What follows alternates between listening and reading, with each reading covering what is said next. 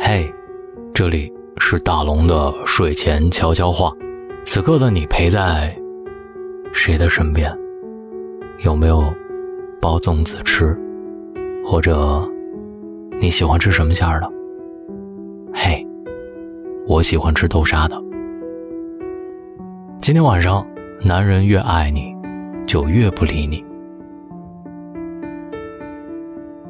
那天早上，我突然接到了小梦给我发的微信，她问我：如果一个男人很爱一个女生，是不是就会变得特别害怕主动，会刻意高冷，因为太在乎，所以冷暴力，所以总是假装无所谓，总是不理你？小梦的这个问题让我想起了朋友林音曾经的一段恋爱经历。林音和小安谈恋爱的时候，主动的一方。永远都是铃音，小安从来都是被动接受和回应。两个人无论微信还是电话聊天，永远都是铃音在主动找话题，然后铃音问什么，小安就答什么。如果铃音不找他，小安就永远都不会有想铃音的意思。为了这件事儿，铃音努力的和小安沟通，希望彼此都能为感情做出一点努力。然而。小安却回复说：“你知道的，恋爱这种事儿，我向来不习惯主动，我的性格就是比较冷漠，你难道不了解吗？”而那段时间，林音刚好看到一篇文章，大意是说，男人越深爱一个人，就越不敢靠近，因为害怕失去。林音觉得，可能小安就是这样的人吧，之所以高冷被动、忽冷忽热，大概是因为自己爱得很深。这么一想，林音突然就释怀了。他自问：主动也没什么呀，只要能和小安相爱，不就够了吗？可主动久了，真的会累；心疼久了，会碎。再爱一个人，也做不到永远主动的吧？林音终究还是觉得心累，因为他发现小安除了对他高冷和不理不睬。但对身边的朋友却都很热情，并不是他所说的那种性格冷漠不近人情。女人的直觉和第六感向来很准。某天，林音和小安吃饭，林音因为内心的疑惑，趁着小安上洗手间的间隙，偷偷查看了小安的手机。打开微信的那一刻，林音觉得天要塌了。每次小安说在忙。或者不理会自己时，其实小安都在和别的女生聊天，或者给别的女生点赞。那天，林音突然就懂了，他不是高冷，只是暖的不是自己。男人越爱你，就越不会理你，分明是胡扯。他不是高冷，不是没时间，也不是受过情伤，更不是家庭教育失败。他不理你。就是不想理你，不在乎你和不爱你。真正爱你的男人，也许曾经真的很高冷，但是在爱上你的那一刻，你就已经融化了他内心所有的冰浆。我的好朋友林野，是我们几个好朋友公认的高冷水平王子。除了在我们几个面前有点温度，其余的时候，无论工作生活，对身边的人。他永远都是一副死人的面孔，永远不苟言笑。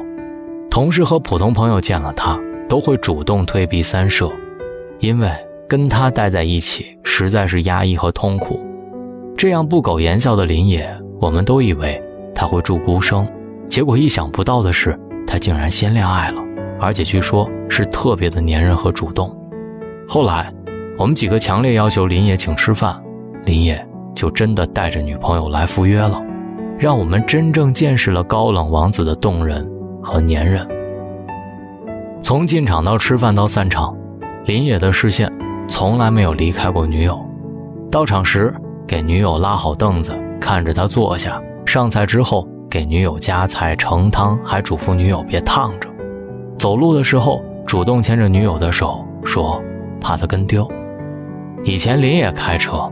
都是他好基友坐副驾驶，结果那天林野洋洋得意地说：“我林野车子的副驾驶从此只属于我的女朋友，你们后边坐去吧。”我们几个朋友不禁玩笑感叹：“这哪是请吃饭呀？这分明就是大型虐狗现场啊！传说中的高冷水平王子，大概是变性了吧？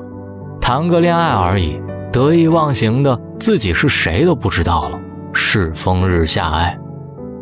在林野恋爱前，我也一直深信，水瓶座就是高冷王子本王，冷漠、目中无人，活在自己的世界里，自视清高。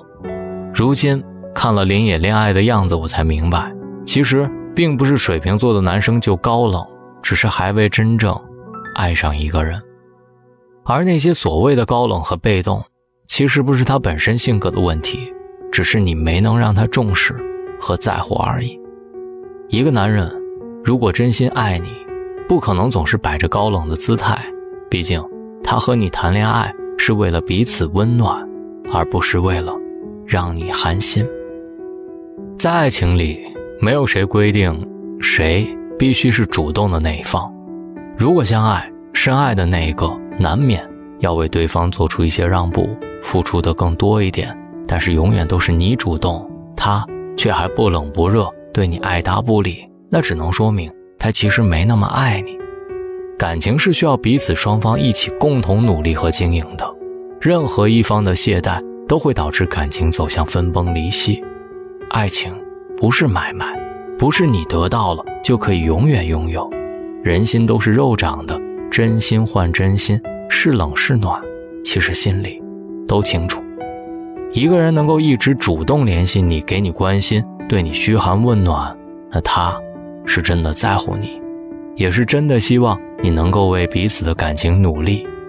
别把对你好的人弄丢了。别冷漠一颗热情待你的心，冷暴力真的解决不了任何问题，却最伤人心。如果不爱，就请直接说明。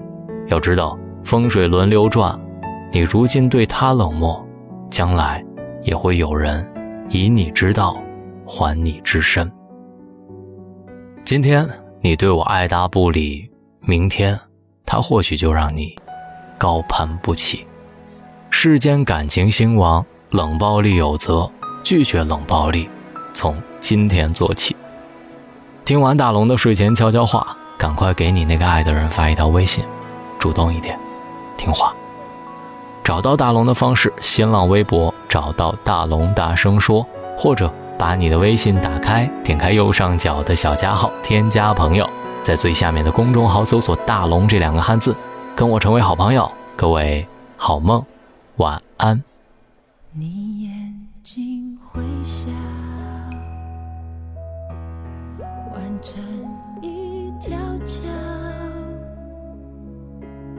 终点却是